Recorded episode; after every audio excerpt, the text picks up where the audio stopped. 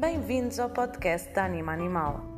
Um podcast para quem se interessa por comportamento, treino e nutrição de cães e gatos. Eu sou a Sofia, fundadora da Anima Animal, consultora comportamental e nutricional, e neste podcast temos muito para falar sobre estes assuntos. Se te interessa, fica por aí, senta-te, relaxa, ou então põe a trela no teu cão e vai dar um passeio enquanto nos ouves e aproveita para aprender.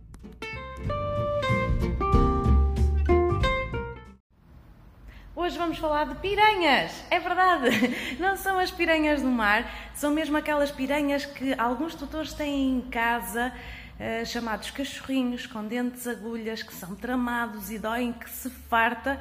Um, e, e, durante a fase de cachorros é uma altura muito típica dos cachorrinhos mordiscarem tudo, porque eles efetivamente estão a explorar o mundo com a boca e depois, ainda por cima, estão também a passar por uma fase de transição da dentição e, portanto, é uma fase muito complicada.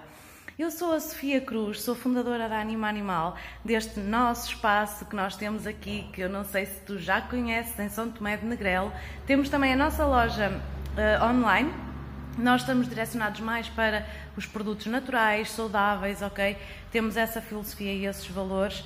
Temos também os serviços no que diz respeito ao treino e educação de cães quer presenciais, onde eu ajudo através de pacotes de aulas presencialmente muitos tutores de cães, quer agora, mais recentemente, o nosso espaço online de educação. Ou seja, nós estamos a criar alguns cursos online.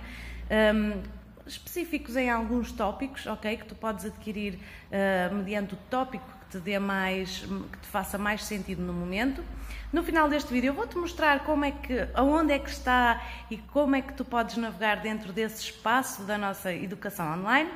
Mas eu hoje estou aqui porque te quero ajudar realmente a dar alguns conselhos e algumas estratégias para ultrapassares esta fase da tua piranha um pouquinho melhor. E o primeiro conselho que eu te posso dar é por muito que apeteça e por muito fofinho que ele seja, não brinques com o teu cachorrinho com as mãos, ok? As tuas mãos, a tua pele não são brinquedos, está bem? Um, o teu cachorrinho tem efetivamente a necessidade de roer e de conhecer o mundo com a boca, mas afasta as tuas mãos do processo.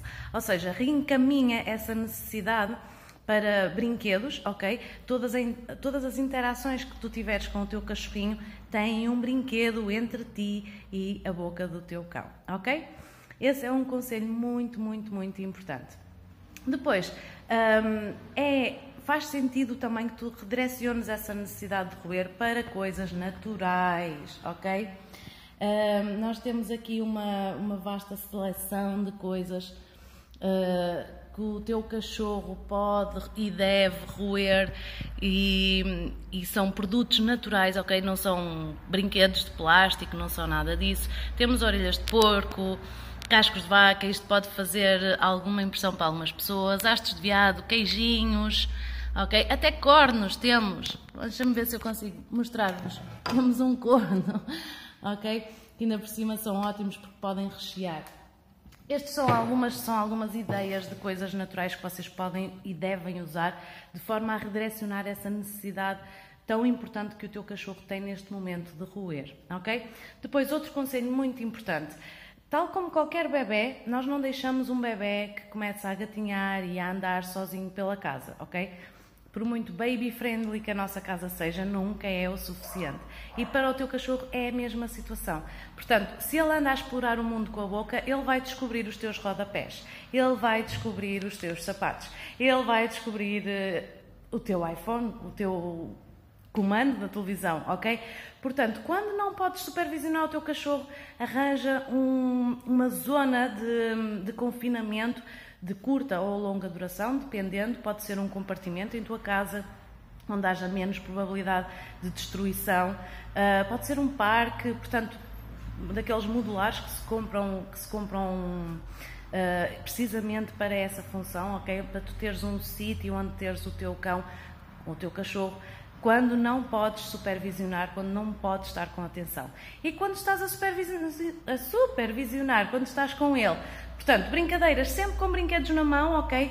Cordas, por exemplo, é uma ótima. Eles adoram brincar com cordas, jogar, brincar com um tug of war. e depois quando os queres manter calminhos, coisinhas deliciosas como estas, ok?